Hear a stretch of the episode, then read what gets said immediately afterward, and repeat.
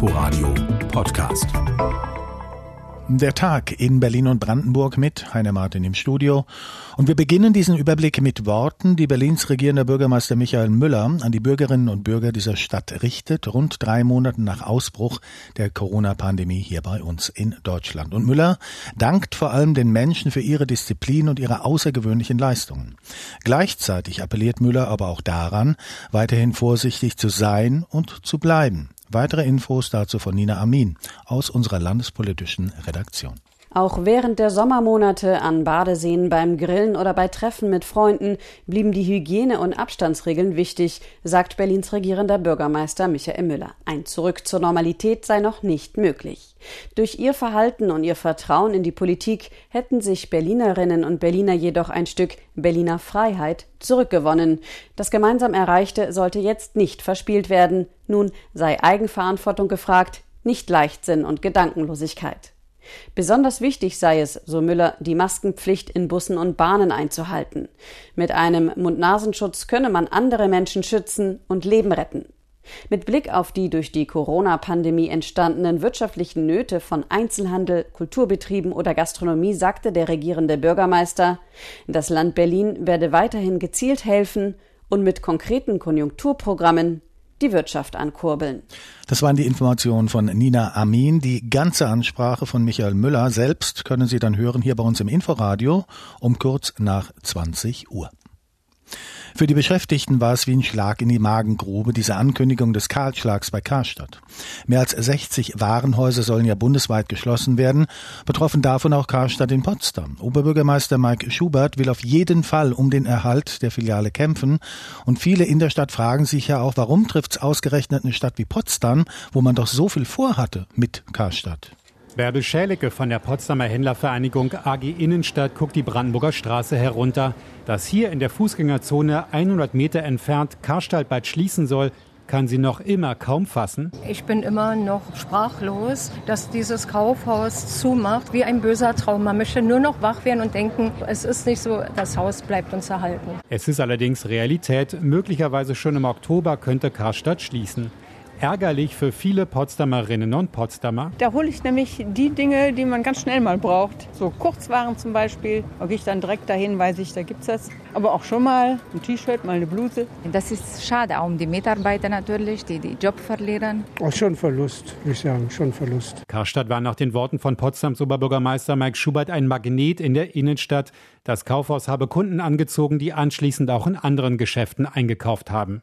Schubert will Karstadt deswegen noch nicht aufgeben. Solange nicht alle Messen gesungen sind, muss man einfach denen, die die Entscheidung getroffen haben in Essen, deutlich machen, dass Potsdam ein attraktiver Standort ist in einer prosperierenden Stadt. Gleichzeitig will Potsdams Oberbürgermeister aber auch mit dem Eigentümer des Karstadt-Gebäudes, einer Fondsgesellschaft, darüber sprechen, wie es ohne das Kaufhaus in der Innenstadt weitergehen könnte. Wir werden unmittelbar jetzt anfangen, Szenarien miteinander zu entwickeln, wie wir einen Magneten in der Innenstadt behalten. Menschen müssen Lust haben, Interesse haben, Spaß daran haben, in ihre Innenstadt zu gehen. Und wir haben eine tolle, wunderschöne Immobilie in dieser Stadt. Das Stadtpalais mit dem beeindruckenden Lichthof war erst 2005 saniert und anschließend von Karstadt genutzt worden.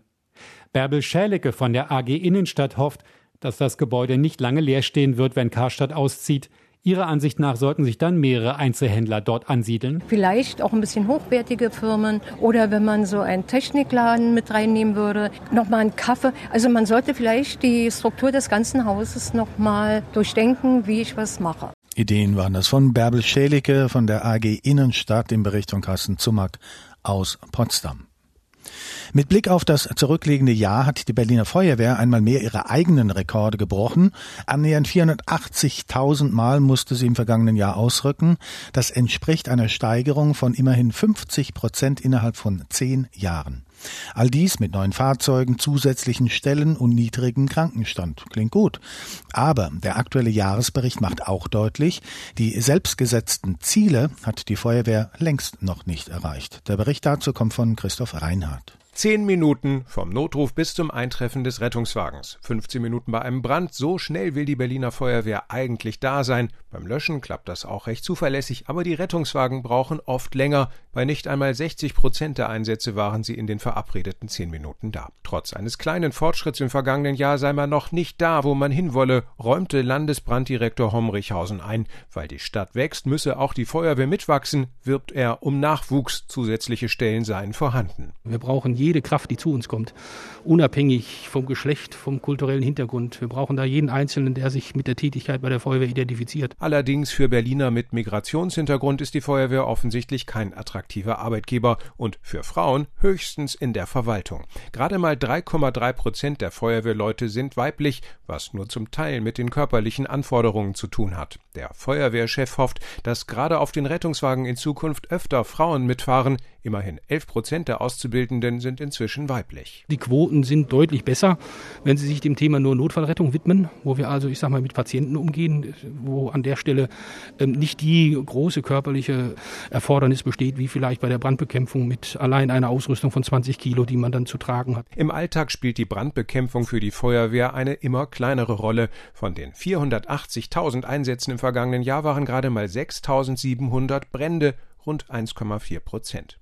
Erstmals statistisch erfasst hat die Feuerwehr in diesem Jahr ein unerfreuliches Thema. 211 Mal wurden Rettungskräfte im vergangenen Jahr beim Einsatz angegriffen, bespuckt oder beleidigt. 35 Feuerwehrleute wurden dabei verletzt. Statistisch gesehen ein verschwindend geringer Anteil. Nur bei einem von rund 2300 Einsätzen wurden Übergriffe gemeldet. Aber für Innensenator Geisel Grund zum Handeln. Wir werden uns ähm, eine Strategie überlegen müssen, dagegen vorzugehen. Strafverschärfung und Dokumentation ist jedenfalls ein Weg.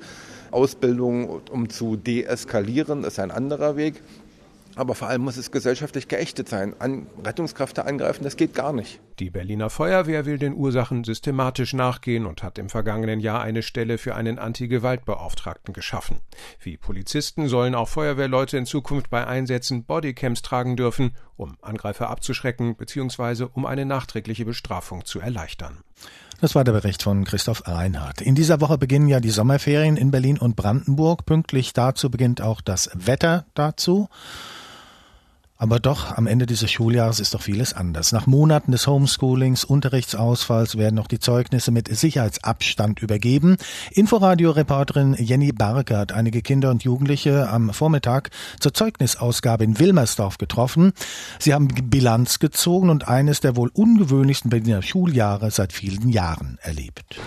Die Stechlin-Grundschule in Berlin-Wilmersdorf hat einen großen Schulhof. Doch richtig voll ist er an diesem Montag trotz Zeugnisvergabe nicht. Denn die werden wie fast an allen Berliner Schulen bis Mittwoch gestaffelt vergeben, um Begegnungen zu reduzieren. Und die Vergabe findet hier an der Grundschule nicht wie vergangenes Jahr im Klassenzimmer statt, sagt der neunjährige Anton. Eigentlich war die ganze Klasse oben in der Aula bei uns. Wir saßen in einem großen Kreis mit Abstand und haben die Zeugnisse hintereinander bekommen. Vielen haben die Freunde im Homeschooling gefehlt wie auch der neunjährigen Flora. Also der Nachteil war, es macht natürlich viel mehr Spaß, mit Kindern zusammen zu lernen, aber der Vorteil war halt, man konnte halt in seinem eigenen Tempo arbeiten. Der neunjährige Benjamin kommt nach den Sommerferien auf das Gymnasium. Er ist zufrieden über sein Zeugnis und findet, auch in der Corona-Zeit sei die Benotung gerecht gewesen. Es gab ja diese Regel, dass äh, man sich mit den Noten nicht verschlechtern, nur verbessern kann oder, wenn, oder die gleichen Noten wie das vorherige Schuljahr. Anders war es beim Abiturienten Felix, der heute den letzten Schultag seines Lebens auf dem Paul-Nathorp-Gymnasium hatte. Seinem Gefühl nach habe Corona seinen Durchschnitt negativ beeinflusst. Es war halt so, dass ich die gesamte Zeit nur zu Hause war. Und dadurch habe ich eben den Antrieb verloren und eben meine Zeit irgendwie verschwendet, anstatt wirklich zu lernen. Lotta hat die Corona-Zeit eher als Vorteil empfunden. Dass wir mehr Zeit zu Hause verbracht haben und nicht sowieso nicht feiern gehen konnten oder sowas und dadurch dann halt die Zeit fürs Lernen nutzen konnten, beziehungsweise so ein bisschen gezwungen waren halt zu lernen. Die Schulzeit ist vorbei die Corona-Pandemie leider noch nicht. Während die Abiturienten sich auf das Leben nach der Schule freuen, hoffen die Neunjährigen der Stichlin-Grundschule deshalb nur eins: nach den Sommerferien wieder ihre Freunde in der Schule treffen zu dürfen. Hoffnung gibt es. Bildungssenatorin Scheres von der SPD hat angekündigt, dass der Unterricht für alle Schulformen und Klassen in Berlin nach den Sommerferien, also nach dem 10. August, wieder normal stattfinden kann. Zeugnisvergabe in Corona-Zeiten beobachtet von Inforadio-Reporterin Jenny Barke. Ja, also die Sommerferien stehen an in Berlin und Brandenburg. Das bedeutet ja normalerweise auch Familienurlaub. In diesem Jahr fallen viele große Reisen aus wegen Corona. Wie schaut's aus? Haben Sie umgebucht, Ihren Urlaub verschoben und lassen den Nachwuchs anstatt ins Meer jetzt über den Rasensprenger hupsen? RBB-Reporterin Josephine Jahn hat sich nochmal umgehört, wohin denn der Trend für diesen Sommer geht. Beispiel in Brandenburg? Besonders ältere Kunden haben ihre Reisen storniert. Ihnen sei das Risiko, sich mit dem Coronavirus anzustecken, einfach zu hoch. Junge Leute und Familien hingegen haben größtenteils umgebucht, sagt Ingrid Kronesser, Inhaberin des Reisebüros Claro in Cottbus. Es gab Kunden, die haben umgebucht auf Griechenland, aber auch auf Deutschland oder auch auf polnische Ostsee. Also polnische Ostsee war schon immer sehr gut, Ostsee auch, aber gerade auch in die Berge ist nochmal mehr die Nachfrage. Die Preise für beispielsweise Ostseeurlaube seien im Verhältnis zu den Vorjahren gleich oder minimal höher, sagt Ingrid Kronesser. Und deshalb besonders beliebt als Alternative zur Fernreise. Wer also seinen Sommerurlaub in die Heimat umbuchen will, sollte sich beeilen. Besonders Selbstverpflegermodelle seien mittlerweile rar. Vielleicht so die, die Ferienhäuser, Ferienwohnungen sieht schlecht aus. Das ist so, wo die Leute sich auch gerne selbst verpflegen, was sie jetzt vielleicht auch gerne machen würden. Das ist natürlich so gut wie weg. Hat man wie ein Lottogewinn, wenn man das findet. Unter Südbrandenburgern umgehört, scheint der Strich Strich, der einigen durch die Urlaubspläne gemacht wurde, verkraftbar zu sein. Drei Tage Ruhrgebiet in der Heimat, das war angenehm, ja. Wir bleiben zu Hause. Die, die Kinder müssen ein bisschen draußen gehen, spielen, schwimmen gehen, äh, Tierpark, ein bisschen spazieren gehen. Ja, aber kein Urlaub, leider. Äh, wir wollten nach Island, ja. Machen wir nächstes Jahr. Wir bleiben zu Hause. Wir haben uns jetzt tatsächlich auch noch kurzfristig ein Haus gekauft und wir können diese Zeit sogar positiv nutzen. Entweder produktiv sein zu Hause oder, falls es doch ein wenig Erholung sein sein darf, gibt es dafür auch noch hier und da Gelegenheit, sagt Reisefachfrau Ingrid Kronesser. Ich habe mal für die nächsten zwei Wochen nachgeschaut und hatte jetzt einfach mal für Rügen noch ein, zwei Sachen frei. Dann gibt es auch in Bayern auf jeden Fall oder am Harz war noch frei gewesen. Also ein paar Sachen sind immer noch schon, auch was gerade für Kinder noch gut geeignet ist. Und besonders um die geht es ja schließlich in den Schulsommerferien. Also was geht noch kurzfristig in Sachen Reise? RBB-Reporterin Josephine Jahn hat nachgehört und soweit auch der Tag in Berlin und Brandenburg mit Heiner Martin im Studio. Das Ganze kann man nachhören auf inforadio.de. Inforadio Podcast.